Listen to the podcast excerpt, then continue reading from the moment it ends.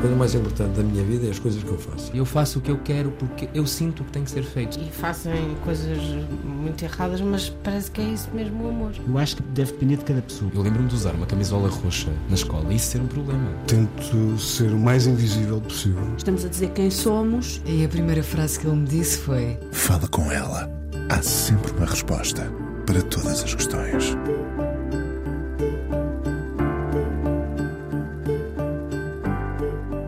Há muito que o esperavam, um espaço criado para ele, como quando se prepara a chegada do berço. Era um piano negro pesado de 1920. Chegou há cinco anos. De que forma lhe mudou a vida?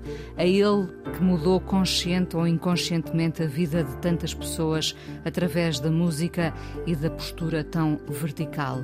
Como o piano, o escorpo diplomático, a alegria e exaltação dos heróis do mar, os Madre-Deus, as aventuras mais destemidas com Nuno Canavarro. Produziu Paulo Bragança, os Rádio Macau. Vive numa espécie de retiro, mas a música também é esse retiro ou é o lugar onde se resolve e expande.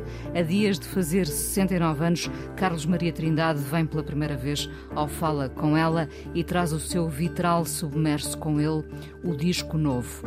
Que instante foi esse, há mais de 60 anos, em que se sentou a um outro piano para tocar as pombinhas da Catrina e o pai validou ali perante a música? O que se seguiu depois e se de facto as regras do conservatório eram demasiado apertadas para ele, um espírito livre e ao mesmo tempo recatado.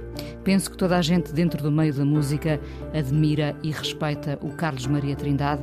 Fica aqui também depositada nesta hora a minha admiração. Olá, Carlos. Olá. Obrigada por ter vindo ao Fala com ela. Esperei 18 anos. Bom, não se proporcionou antes disso. Um, sabia tocar antes de saber as notas? Sabia tocar antes de saber as notas. Toquei essas pombinhas da Catarina, toquei por instinto.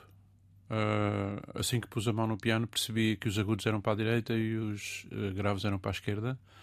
E consegui logo visualizar a melodia e tocá-la uh, por instinto, puro instinto. Hum, uh, que, que, relação foi essa com o piano desde sempre? Depois o seu pai comprou-lhe uh, realmente um, um, piano, não é? O que é que se ouvia lá em casa, para começar? E para lá em casa isso... havia uma pessoa que era a minha mãe que gostava muito de música, tinha sempre a rádio ligada. E ouvia todo o tipo de cantoras, ouvia uh, aqueles programas da manhã. na altura as pessoas eram muito apegadas à rádio. Em minha casa não houve televisão, até ao fim da minha adolescência. Portanto, a minha mãe era muito musical, o meu pai, pelo contrário, não era um grande entusiasta. Aliás, posso dizer que nunca foi a um concerto meu, uh, que eu me lembre, mas uh, gostou sempre de me dar uma educação completa, o mais completa possível, porque ele achava que isso era a arma que ele não tinha tido. E, portanto, pôs-me a aprender música. Mas a minha reação ao princípio não foi muito saudável, porque para um miúdo de 7 anos ou 8 anos, uh, tocar piano para já não é muito fácil, porque é, é preciso força nos dedos. E depois uh, os miúdos querem é brincar e, e, a disciplina da música é muito, é muito exigente. Quer dizer, é uma disciplina no início, o solfejo e toda aquela aprendizagem não é muito, digamos, fácil para um miúdo. Eu hum. acho que até pedagogicamente deveria talvez ter começado um bocadinho mais tarde. Uh, uh, preferia estar a jogar à bola Exatamente. ou preferia Exatamente. realmente? Preferia. Portanto, a, a, minha paixão pela música só apareceu mais tarde, até hoje. Mas digamos. O conservatório uh, foi ali uma relação amor-ódio, não é? Demasiado, demasiado estudo aprisiona um espírito livre e pode fazê-lo desistir. Foi o que aconteceu. Não, eu não desisti. Eu só mudei de instrumento porque, entretanto, começaram a aparecer os órgãos, os sintetizadores e toda, toda a música elétrica, não é? O pop, música popular e os Beatles. Eh, tudo aquilo me fascinou. E a música, como a música uh, clássica era muito austera, na sua, tanto na sua pedagogia como na, na sua, no seu ambiente, uh, achei que me ia divertir mais no pop. E se calhar fiz isso e diverti-me mais no pop. Ainda bem. e foi, e agora... foi a tempo de agarrar o piano. Exatamente. E agora, e agora mais recatado e com meios para ter um piano e uma sala para ele, uh, voltei às origens. Que bom. Uh, tinha, já tinha 25 anos quando formou o Escorpo Diplomático. Uh, sim, sim. Sim, foi um pouco tardio. Foi. Antes disso não teve nenhuma banda? Tive. Tive um grupo de vanguarda com o qual toquei em vários países da Europa, que era um, uh, um grupo com um músico chamado Rui Calapés, que era homónimo do pintor, mas é um músico muito pouco conhecido de vanguarda, que foi ele que me mostrou a vanguarda, a música de vanguarda, o Stockhausen, o Ligeti e tudo isso. Um, um músico mais velho que eu, com o qual eu fiz um duo de vanguarda e mergulhei um pouco no, no experimentalismo. E, Como é que se chamava? Não tinha nome, eram os nossos nomes. Era tal e qual como, como depois mais tarde fiz um duo também com o Nuno Cavarro, eram os nossos nomes. Uh, Chamava-se Carlos Meia Trindade uh, Rui Calapés. E andámos pela Europa, por Inglaterra, pela Bélgica, por Espanha. Nos anos 70 que, eram, que foram anos muito dedicados à experimentação na música de vanguarda e na música improvisada, e portanto tive o privilégio de mergulhar nesse mundo uh, com um mestre, como era o Rui Calapés, mais velho, aluno do francês Henri Pousseur, que era um, um, mestre da vanguarda, e ele é que me mostrou toda, aquele, toda aquela novidade. Pronto, foi, foi uma passagem e que só não prossegui porque o, o pop chamou-me Uh, na altura do, da post-wave, da post-punk, a New Wave, chamou-me porque achei muito interessante todo esse movimento do, do final dos anos 70. E... Aí já sabia que era, que era da música, que ficaria na música. Aí não sabia. Não sabia? Eu, eu só soube que ficaria na música uh, nos Heróis do Mar. Porque os Heróis do Mar correu tão bem a nível de popularidade e de, e de trabalho que permitiu-me ficar no meio. E viver disso, não é?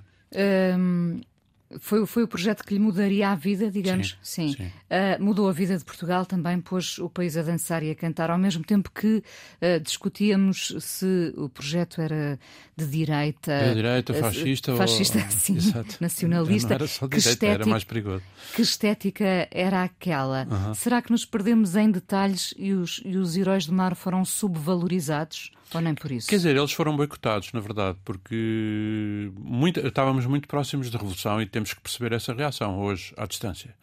Porque isto, estamos a falar de a Revolução em 74 e estamos a falar de 79, 80. E tinha passado muito pouco tempo. E, portanto, eh, a nossa música não era propriamente uma mensagem baladeira, não era uma mensagem revolucionária, antes, pelo contrário, era uma visita à nossa história. E, como, como sempre, ainda hoje, a nossa história é polémica.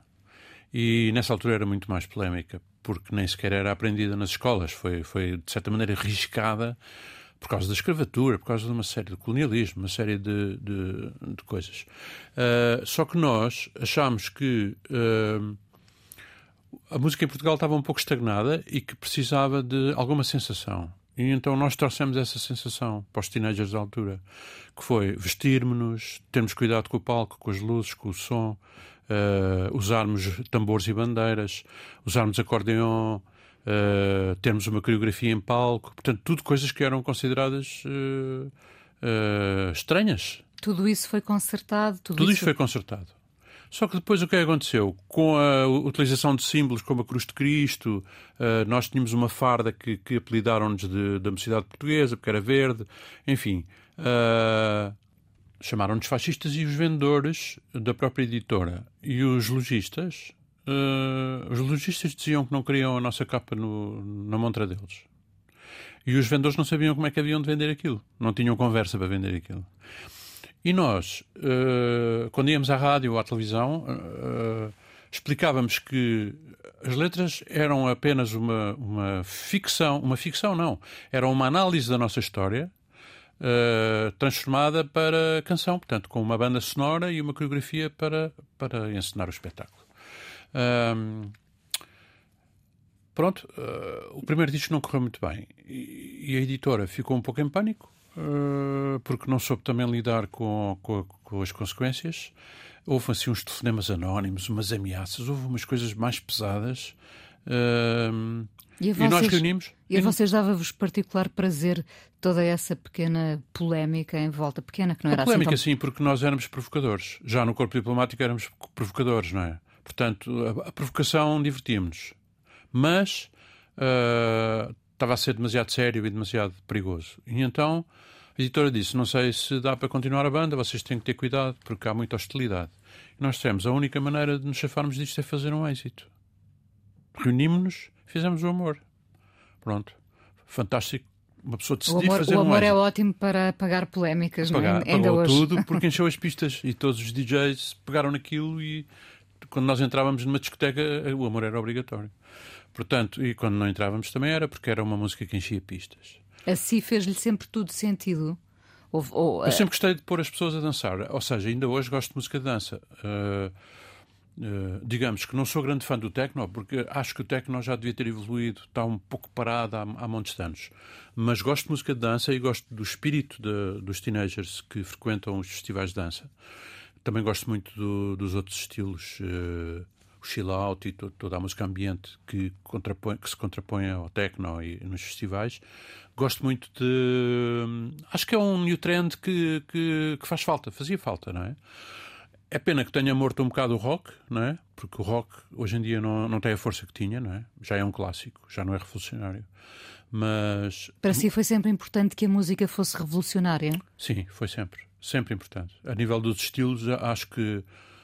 E, e, e a minha prova é uh, todos os estilos enormemente diferentes com que eu trabalhei ao longo da minha vida, seja produzindo outros artistas, ou seja, as minhas próprias composições, são uma variedade de estilos como como se, é um bocado pessoano, sou um bocado pessoano nisso, sou um bocado, tenho vários alter egos, não é? E, e deveria ter pseudónimos, porque esta, por exemplo, esta música de piano não tem rigorosamente a ver com as de Heróis do Mar, ou com uma balada dos Madre Deus, ou com uma música de chutes, não tem rigorosamente nada Como a ver. Como é que se poderia chamar o Carlos Maria Trindade dos Heróis do Mar? Heróis do Mar? Mas não faço ideia, porque eu era o único que não tinha pseudónimo. Os, os heróis, o, a, dos Heróis do Mar, não. O Corpo Diplomático, todos tinham pseudónimo, menos eu. Eu era o Carlos Maria.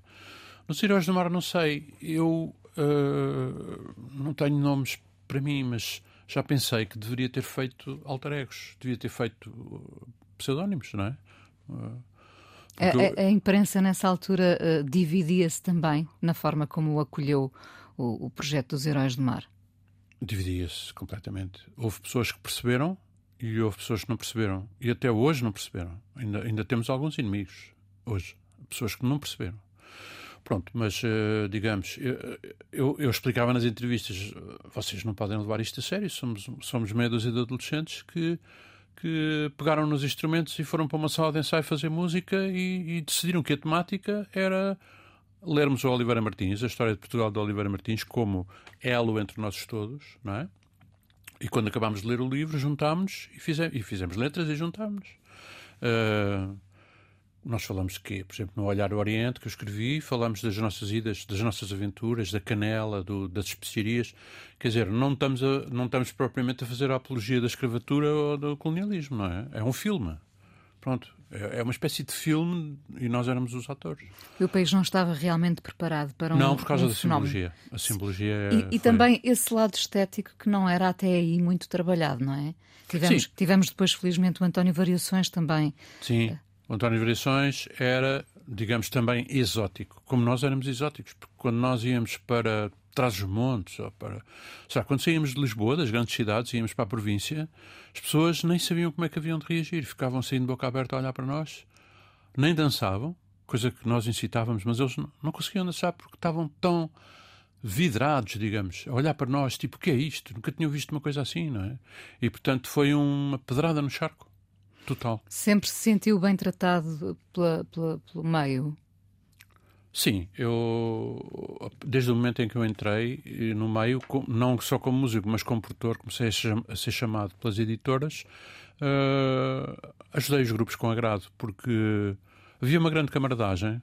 Hoje em dia o meio é muito maior, mas na altura, por exemplo, os músicos conheciam-se todos, davam-se todos, íamos aos mesmos bares, frequentávamos as mesmas discotecas. Uh, mesmo no Porto, quando íamos ao Porto era uma festa, porque era o Reininho, era o Alexandre Soares, era, sei lá, conhecíamos toda a gente. E, e, e o meio era muito pequeno. Portanto, éramos muito solidários. Uh, hoje em dia o meio é enorme, porque já há estilos, por exemplo, o hip hop, que é um meio enorme, na altura não havia, não é? Quer dizer, portanto, uh, só havia rock, folk e pop. Era o que havia. E jazz. Mas nós não nos dávamos muito com músicos de jazz. Portanto, o meio era pequeno e simpático. Hum, e percebeu, percebeu muito cedo essa sua versatilidade, ou seja, o homem dos sintetizadores que de repente também uh, compunha, que podia estar a produzir e que podia estar ao, ao, piano. Percebeu essa, essa versatilidade muito cedo? A versatilidade, o que me deu a versatilidade foi meu pai, quando me pôs a estudar música clássica, porque dá uma tarimba enorme ler música, perceber o que é uma pauta, perceber o que é uma subdivisão, todo aquele processo matemático que, que, de que a música é feito, de que a música é feita, ensina-se na música clássica. E eu, com essa arma, se bem que na altura não estava a achar muita piada toda aquela disciplina e toda aquela, todo aquele rigor, mais tarde, quando entrava nos estúdios, para mim as músicas eram simplicíssimas porque eu tinha essa confiança, claro. Não só as ouvia, como as via, não é? Era o único nos Heróis do Mar que tinha essa formação. Sim, o Pedro Ares depois. O Pedro Ares tinha uma formação, andou, andou na Academia dos Amadores de Música, mas nunca teve aquela formação sólida desde pequenino, não é? Como eu tive, desde os seis anos. E portanto eu tinha. E aliás, eu, eu aconselhei muitos músicos, quer dizer, fiz muitos arranjos. Uh, e depois, como gostava da língua, como sempre fui muito. li muito sempre, e ainda hoje leio. Uh, também era bom ajudar nas letras, uh, a discutir a métrica, todos aqueles todo aquele tipo de coisas que para fazer uma canção é preciso saber onde é que estão as tónicas das, das palavras. Disse Pô... a vários colegas: tens que ir estudar isto, vai estudar, vai ler, vai estudar música. Disse a várias pessoas no meio. Eu digo que... sempre. Diz sempre. Digo sempre. Se bem que uh, a maior parte dos músicos pop não precisam de, deste, deste tipo de, de teoria para fazer uma boa canção. Não é? A maior parte. Penso que o Bob Dylan nunca andou no, no conservatório nem, nem o Tim, dos chutes, quer dizer, não, não, não precisaram disso. Agora, eu, como produtor, como diretor, digamos, de uma gravação, para mim era utilíssimo, porque eu rabiscava umas pautas para arquivar, em vez de gravar, eh, rabiscava umas pautas, as ideias em pautas, e aquilo para mim era fantástico. Eram anotações fantásticas. Falou, falou há pouco do enfraquecimento do rock, mas a, a música pop uh, também está um bocadinho fragmentada, não sei. Uhum. Uh, concorda? Sim, concordo. Porque o rock, quando apareceu, uh, era um. Portanto, era todo um. E depois, hoje em dia, só no metal, na música de, no metal, temos 10 ou 15 subdivisões. é verdade. E temos o hip hop, uh, temos as fusões, temos a música eletrónica. Uh, portanto, há muito mais estilos do que havia nessa altura.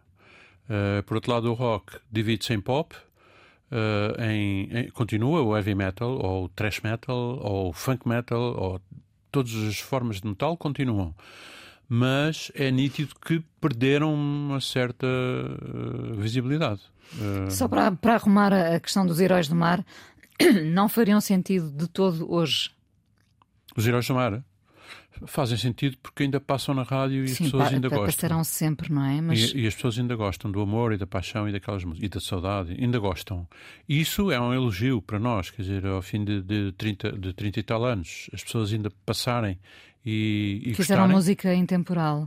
Sim, foi, porque, foi, porque era porque tinha conteúdo e era bem feito, minimamente bem feito. E ele perguntar qual era o segredo da intemporalidade. É o conteúdo. É um pouco isso. É por isso que nós estamos a criar é novos fenómenos. E a honestidade, basicamente. Uh, a música, quando é honesta, quando, quando, quando dá trabalho, quando é levada a sério, quando as letras não são só I love you, I love you, uh, não são só superficiais para rimar, quando há um conteúdo importante, seja harmónico, seja melódico, seja de conteúdo literário, acho que duram muito mais tempo. Tem dificuldades em, em apontar dois ou três nomes que, que provavelmente vão ficar na história, uh, nomes de hoje Nomes de hoje, da música portuguesa? Não, não, da música em geral. Da música internacional. Nomes que vão ficar na história. Eu acho que há muita coisa que vai ficar na história, só que hoje em dia há um fenómeno de mimetismo, porque as máquinas evoluíram e, por exemplo, hoje em dia ouvimos, uh, as vozes estão todas parecidas, porque passam por uma máquina que as afina e tem um efeito que está na moda e aquilo parecem todas iguais, não interessa o tipo de voz, já não, já não se percebe bem se o timbre é da pessoa ou se é da máquina. E todo esse tipo de coisas, se bem que eu acho piada, achei piada, mas na generalidade acho piada como uma estética individual, mas não acho piada como uma estética universal. Porque penso eu que qualquer dia os cantores não sabem cantar afinado. Não é? E nós Porque... sabemos distinguir. Pois. O que será grave, não é? Exato. Essa perda de identidade é um se manifesta a vários níveis, também acontece já na música, Exatamente. Vamos ouvir, eh, já continuamos a conversa, vamos ouvir a primeira, a, a sua primeira escolha, escolheu os Roxy Music, uhum. uh, sabendo que Brian Ferry continua de boa saúde Sim. e ativo. Uh, Porquê que escolheu este Smoke Cats in Your Eyes? Gosto muito da letra e gosto muito daquela influência francesa que é muito rara no inglês. É? Esta música é uma música que ele vai buscar a um cabaré ou um music hall e, e acho muita piada um, um artista uh, da música pop uh, ter esse tipo de influências. Vamos ouvir então. O músico e produtor Carlos Maria Trindade hoje no Fala Com Ela tem um disco novo, Vitral Submerso, tocado naquele piano, naquele Exato. piano que chegou. Exatamente. Uh, e que era esperado há muito, esse piano que chegou em 2018. Sim, era esperado por mim, quer dizer, não, não precisamente aquele, mas era um piano. Eu sentia a necessidade de ter um piano. Depois ele apareceu. E agora é uma espécie de altar, pelo que percebo, não é? é. Já percebi que os gatos gostam dele, não é? Também os gatos, os gatos... gostam dele, mas não podem. Não gosto que eles acedam ao piano. Hum. Uh, e sabe agora que tem de. Mas ouvem-no. Gostam de o ouvir, têm prazer e já conhecem não, as músicas. Não se assustam, não, não se assustam. Uh, tem de limpar o pó ao Exato. piano, não é? Exato. No fundo, tem de estimá-lo. Uhum. Vamos aprendendo com a idade essa estima, o, o cuidado, ou não necessariamente? Sim, um, um, instrumento para uma música é sempre importante, uh, mas o, o, o, piano não é, não é só um instrumento. Eu costumo dizer que é um móvel. Portanto, gente, nós quando chegamos à casa das pessoas que geralmente não tocam, mas têm um piano, porque antigamente toda a gente tinha. Porque ficava bem no canto da sala. Ficava? É? bem no canto da sala e os meninos. E também era uma coisa de estatuto, não é? Também era, era um estatuto, mas nunca é aberto. Portanto, está fechado e está cheio de fotografias, e quadros, e fotografias, e coisinhas, e relíquias. O senhor não tem fotografias em cima? Nada, nada. Porque é usado, não, não é? Não está aberto e é usado todos os dias. Portanto, eu, quando, quando entro numa sala com piano, vejo logo se é um móvel usado.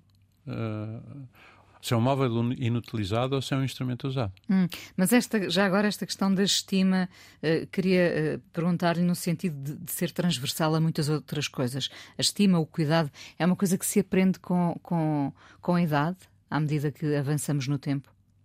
Sim, por um, por um lado eu hoje, uh, os sintetizadores que eram os meus instrumentos de, de eleição, porque eram portáteis, e foi por isso que eu saí do piano, porque não é portátil. Não dá para fazer digressões. Uh, sintetizadores hoje em dia eu cheguei a pô-los no altar porque eram os sintetizadores e eram davam aqueles sons e eram importantíssimos para trabalhar, mas hoje já não lhes ligo tanto. Digamos que o piano destornou um pouco o plástico, não é? Digamos que o marfim uh, destornou o plástico. Hum. Uh, tem muitos sintetizadores? Tem alguns. Uh, a vida da cidade deixou de lhe fazer sentido há muito tempo? Ela faz-me sentido, mas cansa-me. Portanto, ela faz-me sentido e penso que. Eu tenho uma teoria que a cidade é mais para jovens, é mais para uma, uh, esta energia que se vive na cidade, que é muito mais alta a energia, uh, é, é, mais para uma determinada idade. Eu, aos, aos 50, mudei-me para o mundo rural, uh, basicamente pelo espaço e pelo silêncio. E pela paisagem, claro. Precisa desse silêncio? Preciso do silêncio, da paisagem e, e, do espaço. O que é que lhe trazem? O silêncio é a base da música. Portanto, para mim é importante ter silêncio zero. É como uma tela branca, em vez de ser uma tela amarela, que é a tela na, na cidade. É? Há sempre um ruído de fundo, nunca há silêncio absoluto. Portanto, isso para mim é importante. O espaço uh, significa menos pessoas, menos cérebros, menos interesses, uh, menos uh, quesílias e menos ajuda. Também há, uh, também há as contraindicações. O isolamento também é preciso saber vivê-lo, não é? E é difícil. E depois a paisagem. Para mim sempre foi importante temos que domar o isolamento para ele não nos engolir? Nós que vivemos muitos anos nas cidades, como eu, sempre vivi em grandes cidades, hum, sofremos, do, do, sofremos de uma coisa que é estamos sempre acompanhados. E então hoje com o telemóvel estamos sempre acompanhados, quer dizer, já não sabemos estar sozinhos. Eh, nós costumamos dizer uh, que nascemos acompanhados e morremos sozinhos. Isto é uma verdade da vida, porque nascemos da nossa mãe, portanto está sempre lá, sabemos que ela está lá, é? e, e, o resto da assistência, geralmente, mas morremos sozinhos e, e, o nosso pensamento é individual, não é com mais ninguém, quer dizer, uh, e essa aprendizagem, digamos que tem que ser feita num certo, numa certa vida, como é que eu ia dizer? Uh, não, não diria que vivo num mosteiro, porque não sou, sou místico, mas não sou profundamente religioso, mas quer dizer, vivo no mosteiro do silêncio, vivo no espaço, maior, vivo a olhar para a paisagem e na cidade acho-a muito distrativa. Portanto, saber viver sozinho é uma arte e nem sempre é fácil. Vive no mosteiro e no mistério do silêncio, porque o silêncio tem muito mistério já agora. Sim, o silêncio a maior parte das pessoas não gosta, porque associam-na à morte, à ausência de atividade, uh, pronto. Mas uh, não penso que seja assim. Um, o, o, mundo está a viver uma fase de, de grande alvoroço, uhum. não é? Como vive entre a guerra e a compaixão, já agora para pegar num, num tema do seu, do seu novo disco? Um, como é que vive entre a guerra e a compaixão? Essa música foi, foi-me inspirada pelo, pelas imagens que tristemente vemos diariamente já há anos e anos na televisão uh, e, na, e, na, net, que são imagens de, de guerra e de sofrimento. Quer dizer, eu recusei-me a ir à guerra, pronto, e portanto tenho esse estigma de ter conseguido. Para isso tive que alterar a minha vida e sair do país, mas eh, tive força e sorte e, e, e depois eh, rapidamente pude voltar. Mas quando parti não sabia que podia voltar, portanto eu fui porque não queria pegar numa arma. Uh, nem, uh, espero morrer sem dar um tiro. Quer dizer, esta ambição é, é mais interessante do que andar a matar pessoas, penso eu. Hum. Uh, teremos, estaremos cientes da, da necessária uh, linguagem compassiva da compaixão? Temos que ter, então, cada vez temos mais guerras e, portanto. Não, não tem medo da banalização da guerra? Tenho, já está a acontecer. Neste momento, a guerra já é uma moda. Começa uma e deixamos de ligar à outra. Quer dizer, é, é o fim da picada. Quer dizer, hoje em dia tínhamos a guerra na Ucrânia e agora é já um não temos. Agora, é um temos, agora temos outra. E portanto, como temos outra, aquela já nem se fala da outra, não é? Quer dizer, é uma loucura. Mais as 20 ou 30 guerras que há e que já não se fala, não é? Não sei, acho que tenho, tenho pensado bastante e, e, por um lado, tenho um sentimento de culpa, porque vivendo eu num paraíso, não é? Abro a televisão e vejo o inferno, não é? Pronto, eu estou satisfeito porque estou no paraíso, mas que mesmo tempo tenho um certo sentimento de culpa porque pergunto a mim próprio o que é que eu posso fazer para mudar alguma coisa, não é? Mas chegar, chegar à conclusão, a única coisa que eu posso fazer é música. É música. O Carlos uh, colabora, produz muita gente e muito diversa. Nunca houve lugar na sua carreira para segmentar para o preconceito? Nunca foi preconceituoso? Quer dizer, eu tenho preconceitos. Eu, antigamente tínhamos muitos mais. Eu costumo dizer, quando nós éramos adolescentes, antigamente ao contrário de hoje, só ouvíamos um estilo de música, que era a nossa. Aquilo era uma bandeira. Hoje em dia os miúdos ouvem tudo. É tipo shuffle. Hoje, agora passa um hip hop, daqui a bocado passa um rock, daqui a bocado passa um pop, depois passa uma cantora. Quer dizer, hoje em dia não há aquelas gavetas estilísticas que nós tínhamos, em que considerávamos o rock revolucionário, uh, o fado era reacionário. Quer dizer, na minha infância era assim.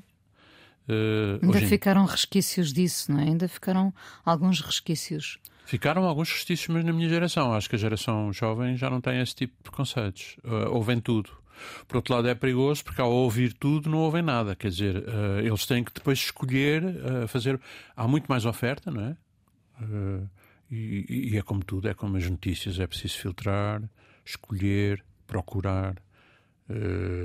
Mas, mas é, é seletivo na escuta, mas quando trabalha entrega-se a 100%, seja, imagina colaborar com os Sensible Soccers ou, a, ou a ah, produzir a Marisa. Não, é, é, aí entro, visto o meu fato de profissional, não é? E quando penso que vou para estúdio com a Marisa é uma coisa, quando vou para estúdio com os chutes é outra. Não tem nada a ver. O estilo tem que ser respeitado, o som do grupo tem que ser respeitado, ah, portanto, eu não vou lá pôr a minha marca pessoal e destruir aquilo que está feito. Eu vou compor um bocadinho mais aquilo que está feito. E, portanto, sempre, sempre produzi indo para a sala de ensaios. Ou seja, eu não sou aquele produtor que vai direto ao estúdio. Não. Antes de entrar em estúdio, eu preparo a banda para ir para estúdio, preparava as bandas três meses antes. Portanto, ia para os ensaios com eles, ouvia o som deles cru nos ensaios, que é importante, para perceber como é que eu gravava aquilo. Como é que se sente uh, a tocar ao vivo? Vai estar a tocar o seu, o seu novo álbum? Gosto muito porque é, como é, é, digamos, a verdadeira prova do músico é quando tem ali o público e não pode repetir. Ao contrário do estúdio, em que se pode repetir, não é? Ah, isto correu mal, vamos fazer outro take. Não há o segundo take no, no vivo. Tem que se tocar bem à primeira. Gosta da ausência dessa segunda oportunidade, de, de não haver uma, uma segunda oportunidade? Gosto porque isso é que provoca adrenalina que é também um vício, como sabe. Sim, embora o Carlos mantenha esse ar muito zen, mas também é alimentado uh, com adrenalina, claro. É, é necessariamente. Há sempre nervos e tensão antes de um espetáculo. Não é? O facto de estarem ali pessoas, o facto de estar ali uh, uma audiência com os ouvidos abertos é importantíssimo e, e, e faz, uh, provoca nervos. E com, tu, com, tudo o que tem feito uh, na música, ainda, ainda tem algumas expectativas em relação a um trabalho novo que faça, como é o caso deste disco? Fica à espera das reações. A, a quem dá a ouvir primeiramente o seu disco, Carlos? Eu dou a ouvir muito pouco para já não dou a ouvir a ninguém enquanto não está completo. Há músicos que experimentam, ah, vê lá, se estou a trabalhar nisto, vê lá se gostas desta direção que isto está a tomar. Eu isso não faço, porque eu só quando considero completo é que mostro. Uh, e mostro muito pouco. Geralmente mostro ao editor ou mostro ao, à pessoa que me, que, me, que me contrata para concertos, mas não badalo muito. Sou péssimo autopromotor, não sou nada bom a promover-me a mim próprio e a mostrar o meu trabalho. Mas as esperanças para o futuro uh, é, é, a tal ausência de preconceitos. Eu não sei o que vou fazer a seguir. É? Agora sei que fiz uma coisa que queria fazer, que era um disco de piano solo, não é? A seguir a isto, talvez continuo no piano, mas o revista com outras coisas. Uh, isso é um. ainda não está decidido. Pode juntar voz a esse piano? Posso. Uh, não a minha, que é péssima, mas, mas uma voz, sim, claro. Uh, repara, eu, eu, deixei muito de, as vozes, deixei de trabalhar a música vocal e fiz um disco instrumental. Porquê? Porque música vocal já fiz muita. E a música instrumental considero eu que tem uma força muito, muito importante porque ensina as pessoas a ouvirem ainda mais abstrato. A música já é abstrata por si, mas quando tem uma letra é mais fácil, porque ganha significante, não é? Mas sem letra, eh, uma melodia pode ser, pode arrepiar também, ou, pode trazer uh, sentimentos que, e não precisa às vezes de uma letra para trazer sentimentos. É? Portanto, o que eu estou a pedir às pessoas é que tenham um pouco mais de paciência e tentem ouvir nas melodias que estão escritas e tocadas uh, uma mensagem como se fossem palavras, não é? Sem palavras. É um pouco um exercício pedagógico. Desde que esse piano chegou lá à casa, todos os dias toca nele? Sim, a não ser que não consiga, mas, mas eh, teoricamente, até por, pela técnica, que o piano exige é tocar todos os dias. Como Porque o piano é muscular, não é? Ao contrário do sintetizador. Miúdo. Não é? Como quando era miúdo. Como quando era miúdo, só que quando era miúdo era obrigado a fazer as escalas e os arpejos e estar ali um número de horas. É? Agora é de boa vontade. Como é, já falou desse, desse silêncio, uh, para alguns fascinante, para outros aterrorizador, não é? Sim. Desse silêncio que tem em seu redor, como é que, como é, que é o seu dia uh, uh, no, no sítio onde vive, no monte onde vive? O dia é muito silencioso, porque ouço pouca música em casa. Só ouço. Uh, ouvir música para mim é. Eu costumo dizer às pessoas: tiram prazer da música. Para nós, profissionais que andamos aqui há 50 anos, já não é bem prazer. Aquilo é.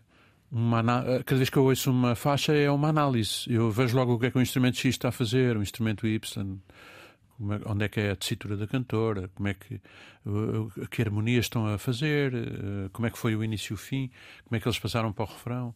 Quer dizer, eh, é mais forte que eu, já não consigo ouvir. Eh, às vezes tenho inveja de como é que as pessoas ouvirão. A pergunta a mim próprio: como é que uma pessoa que não trabalha no meio, fresquinha, sem saber música, deve tirar muito mais prazer que eu, se calhar, porque aquilo para ela é mistério, é não sabe como é que é feito, não é? E nós sabemos como é que aquilo tudo é feito. Gostaria de trocar de lugar, nem por um que minuto. fosse por um, um, um, por um, minuto, só um minuto. O tempo de ouvir uma música. Sim. Uh, as pessoas continuam a enviar-lhe muita música à espera do seu aval? Às vezes, sim. Ainda há pouco tempo me, me propuseram um, um trabalho, mas, mas digamos que estou pouco aberto. Porquê? Porque estou muito metido no meu próprio trabalho. E repara agora que ao longo destes destes anos todos, fiz quatro ou cinco discos a solo, mas podia ter feito muito mais, porque passaram 40 anos, não é? 40 e tal anos. Uh, Distraí-me muito a trabalhar para os outros, a, a, produzir outros grupos e pronto, eu cheguei a produzir dois grupos simultaneamente. Uh, portanto, uh, enquanto trabalhava para os outros, quando chegava à casa já não tinha energia para trabalhar para mim. E se, sente agora essa urgência de trabalhar para si, de fazer. Sim, até porque o tempo é limitado. Repara, uma pessoa quando chega à minha idade já sabe que já viveu uma, a maior parte da sua vida e, portanto, tem que aproveitar sem pânico o, o tempo que lhe resta para deixar uh, uh, música. A pessoa vai e a música fica. Essa sensação eu nunca tive na adolescência. Na adolescência andamos demasiado rápido para pensar nestas coisas. Mas o seu tempo, dá a ideia, o seu tempo foi uh, bem consumido, não é? Completamente. Nunca esteve eu, muito eu, parado. Nós enganamos o tempo. Nós enganamos o tempo. Porque esta coisa de andar em digressão pelo mundo inteiro com os Madre de Deus, de andar em digressão pela Península Ibérica com os, madre, com os Heróis do Mar, as viagens, uh, convívio, uh, toda a vida de estrada, e, e, que é muito social, que é toda em grupo, não é? E é geralmente bastante divertida. Uh, quando a pessoa chega a casa ao fim de uma semana de digressão, parece que teve lá um mês. O tempo estica. Não é? Quando uma pessoa faz, tem uma rotina e faz todos os dias a mesma coisa, o tempo passa num instante. Portanto, enganámos o tempo bem. Hum, foi sempre o mesmo, uh, habituados que estávamos a vê-lo uh, atrás das teclas, foi sempre o mesmo nos Heróis do Mar, na Madre Deus, é, é, foi, a sua essência estava ali preservada, era sempre o Carlos Maria Trindade? Era porque. Sem digamos, cedências? Era, porque isso faz parte do equilíbrio necessário para ter os pés na terra. Porque a vida artística é muito flamboyante, como é que se diz? É muito distrativa. Uh, uh, podemos cair. Uh, numa, numa velocidade que não é positiva, podemos fazer disparates, podemos, enfim, a maior parte dos músicos tem uma vida bastante acelerada e louca, não é? Agora, uh, é, preciso manter os pés na terra e isso eu sempre consegui. Apesar da loucura à minha volta. E, e, tem um lado muito místico, não é? Sim, sempre tive. Sempre teve, mas é extremamente racional. Sou extremamente racional. Uh, sou muito racional. É o racional que convoca o místico? É um pouco, quer dizer, o místico é a explicação do que o racional não percebe, não consegue entender. Não é? O racional vai só até um determinado.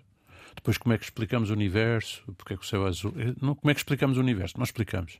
E, portanto, aí é que aparece o místico. Não é? Um, De que forma o cultiva? A cultivo. Lendo também? Lendo, uh, usufruindo do tal silêncio e da natureza, que é uma forma de misticismo.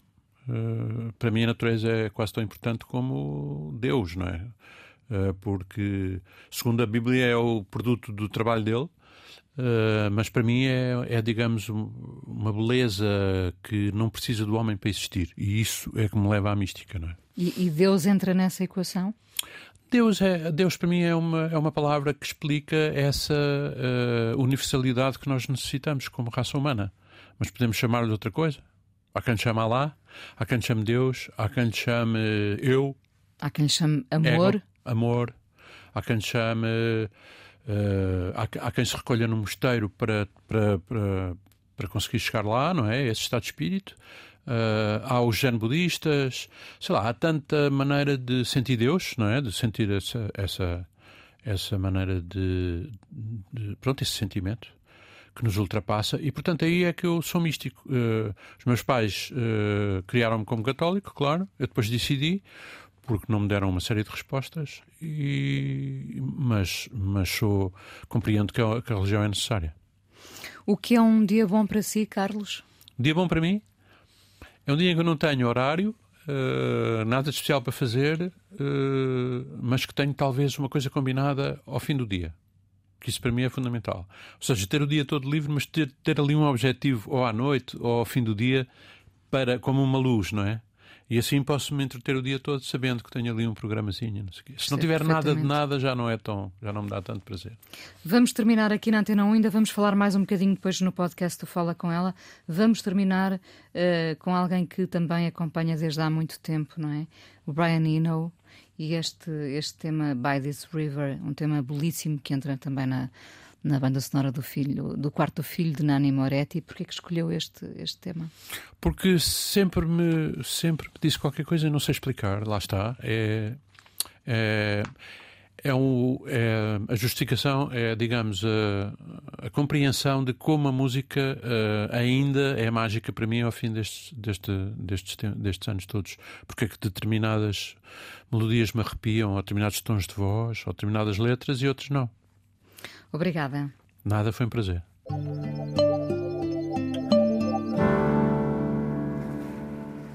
Carlos Maria Trindade, hoje no Fala Com Ela, uh, fiquei a pensar no seu uh, piano, enfim, ele é, uh, paralelamente à sua presença aqui, ele é uma espécie de, de, de outra presença, não estando aqui, não é? Porque fiquei a imaginá-lo.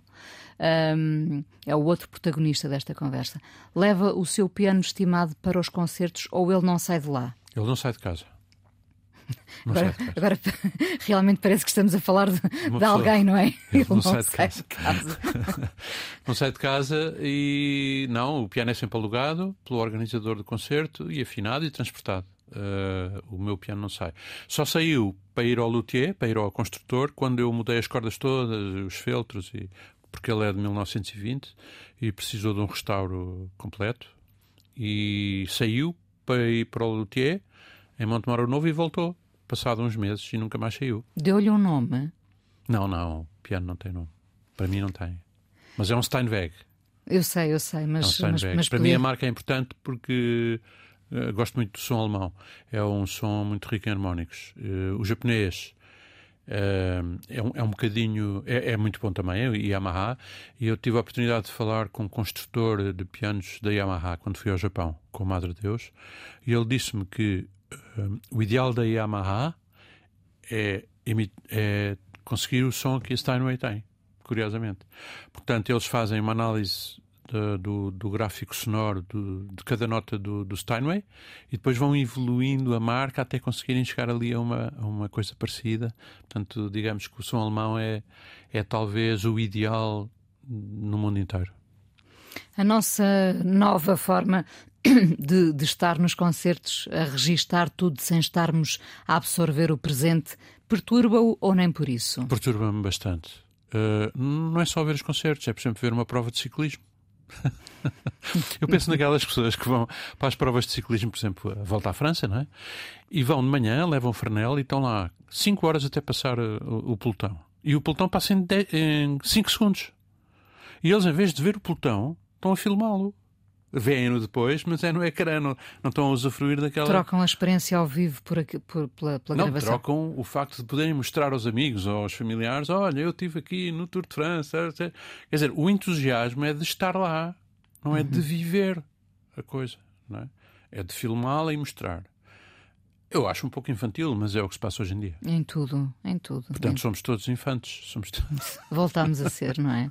Se calhar é mesmo é, é o medo da morte, não é? Adiamos. É, é... Sim, a distração é tira-nos dos pensamentos eh, mais, mais negros, mas é necessário enfrentá-los maior parte do que compôs e tocou ainda lhe faz sentido ou evita determinadas coisas, como fazemos com aquelas fotografias de outras décadas que queremos evitar, não é? Sim. Uh, não, uh, penso que não me arrependo de ter feito nada e gosto muito de. de às vezes surpreendo-me quando não ouço há muito tempo uma música que eu, em que eu colaborei ou que ou que compus e depois ouço passado muitos anos e às vezes surpreendo porque não me lembrava de determinadas coisas. E quando eu não me lembro, são as melhores.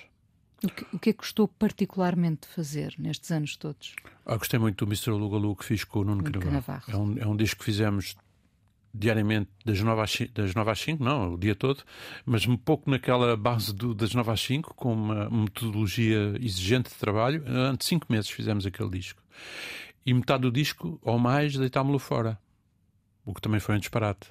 Mas na altura tínhamos uma, sele uma seletividade tão grande que mais de metade, mais do dobro do trabalho foi para o lixo e só ficou aquilo que está no disco. E aquilo que está no disco é o que nós queríamos e mais nada, nem menos, nem mais. Ainda hoje ouço aquele disco e sinto que o trabalho penoso, e às vezes penoso, que tivemos, de repetição, de procura, uh, compensou porque não está lá nada que nós digamos, ah, não devia ter feito isto ou não devia ter tocado aquilo.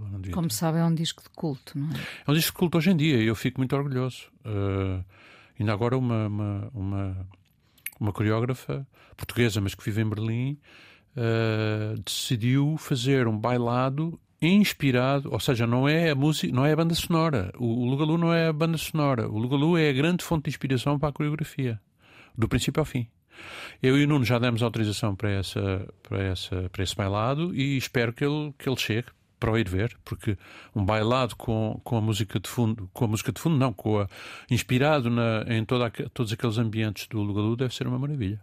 Não posso terminar sem lhe perguntar uh, uh, pelo, seu, pelo seu encontro com António Variações. Uh, não sei se foi o tempo que nos fez idealizar todo o universo do António Variações, a verdade é que ele também está nessa prateleira dos intemporais. Um, como é que foi uh, produzir o António Variações? Foi interessantíssimo. Foi um, uma ideia da EMI, da, da editora, Emi Valentim Carvalho, que falou ao Pedro Ares, na altura os, os Heróis do Mar estavam em plena atividade, falou ao Pedro Ares para produzir o, o, o, se ele estava interessado em produzir o segundo disco de António Variações, uma vez que o primeiro tinha sido de, a cargo do GNR. Uh, eh, eu achei a ideia muito boa, dar, dar um, cada disco do António a um grupo, a, uma, a um núcleo que pertencia a um grupo. E o Pedro veio falar comigo porque sentiu que eu podia ajudá-lo muito neste trabalho e seria interessante uma coprodução comigo em vez de assinar a produção ele sozinho. Uh, e eu aceitei e fizemos a coisa a dois. Uh, o António já era conhecido, curiosamente o António tinha aparecido num concurso para vocalista do Corpo Diplomático e, e chumbou, não foi aprovado. Uh, nós já conhecíamos o António e eu já tinha ido ao, ao cabeleireiro dele, uh, ele era conhecido já em Lisboa, uh, já tinha gravado um disco e pronto, o nosso trabalho foi ouvir aquelas melodias cantadas por ele, com ele a bater o ritmo na mesa e transportar aquilo para um arranjo uh, audível na, na, no, em disco.